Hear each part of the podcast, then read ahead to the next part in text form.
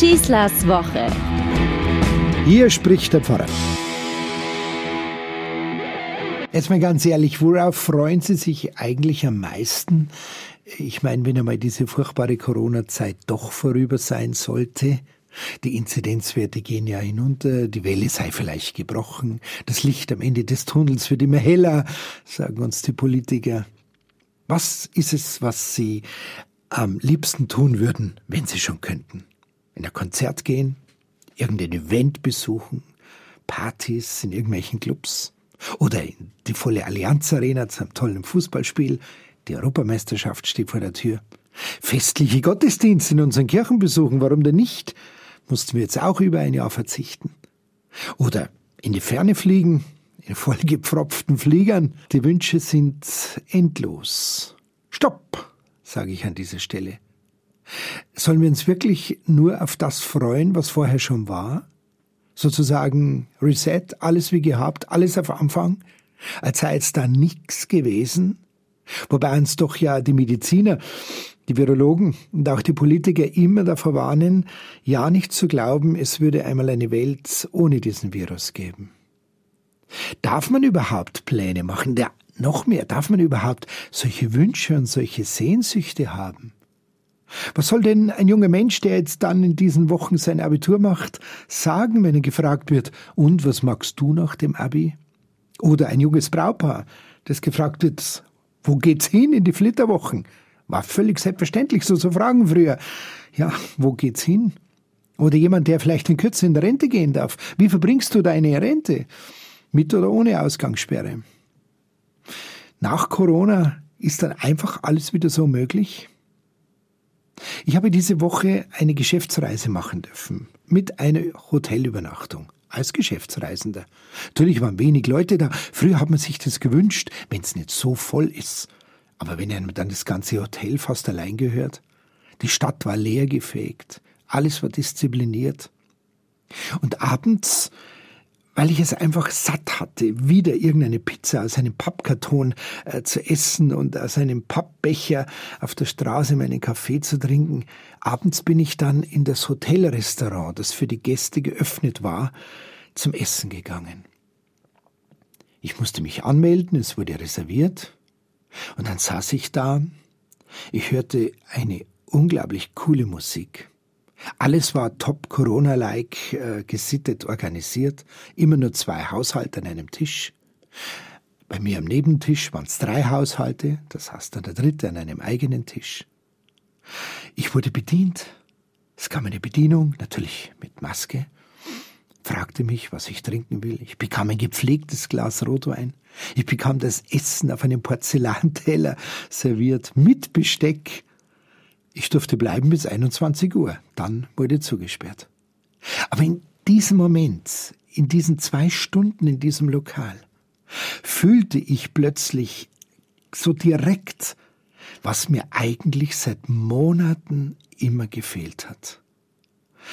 Entspannt hier sitzen zu dürfen, bedient zu werden, die Zeit genießen zu können.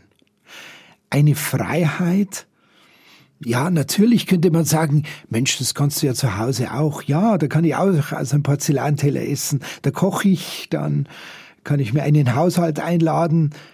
Aber in so einem gepflegten Restaurant zu sitzen, ein Geschäftsgespräch führen zu dürfen und zu wissen, dass das ein ganz großes Stück Lebensqualität für mich ist.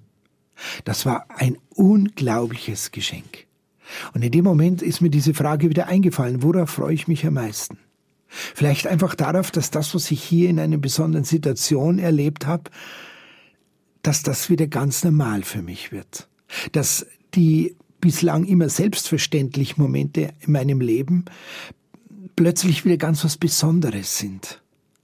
Dass ich aufgrund der Einschränkungen, die wir jetzt alle miteinander erleben mussten, seit Monaten diese Ausgangssperre und diese Schließung von Kultur und von Gastronomie, dass wir wieder neu lernen, dass das Normale in unserem Leben etwas so Großes, etwas so Beschenkendes, etwas so Schönes sein kann. Ich erinnere mich an ein Gespräch mit einem ehemaligen Strafgefangenen.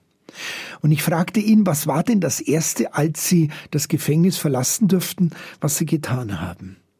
Und ich bekam zu meiner großen Überraschung die Antwort, ich wollte nur eins, ich wollte schwimmen gehen. Ich wollte die Freiheit spüren, keine Begrenzung erleben, nicht wieder an einer nächsten Wand stehen bleiben zu müssen, an einer Tür, die zugesperrt ist. Ich wollte nur Freiheit spüren. Der kürzlich verstorbene große Theologe Hans Küng hat einmal den Glauben, er war ein begeisterter Schwimmer, mit dem Schwimmen verglichen. Er hat gesagt, beim Glauben ist es wie mit dem Schwimmen. Da ist auf der einen Seite diese Freude des Schwimmers, dass dieses Wasser, das er keine Balken hat, trotzdem trägt.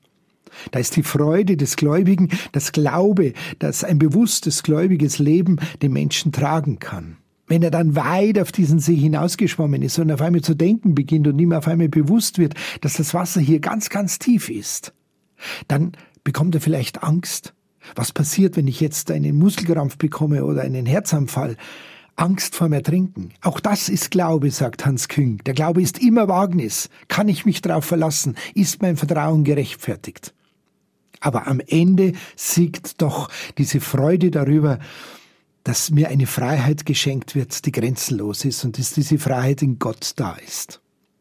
Viele mahnen uns jetzt, am Ende dieser Pandemie, sage ich mal ganz mutig, zur Geduld und zum Durchhalten. Da bin ich auch mit dabei. Aber ich will ganz bewusst diese Geduld in Freude leben. Ich möchte ganz bewusst mich freuen, dass es nicht so ist, dass wir noch Jahre auf einen Impfstoff warten müssten, ist uns diese Freude eigentlich bekannt?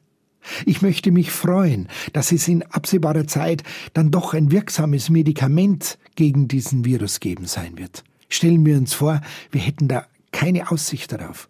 Ich möchte mich freuen, dass wir vielleicht aus dieser Zeit so viel gelernt haben, auch im Umgang miteinander und mit uns selbst, mit unseren eigenen Bedürfnissen. Und ich möchte mich freuen, dass wir vielleicht lernen, das Einfache, das Kleine, das Nebensächliche ganz bewusst in Zukunft wahrzunehmen und zu erleben. In einer Dorfkirche haben sie am Eingang einen Spruch angebracht und der hat mich zum Schmunzeln angeregt, aber auch schwer beeindruckt.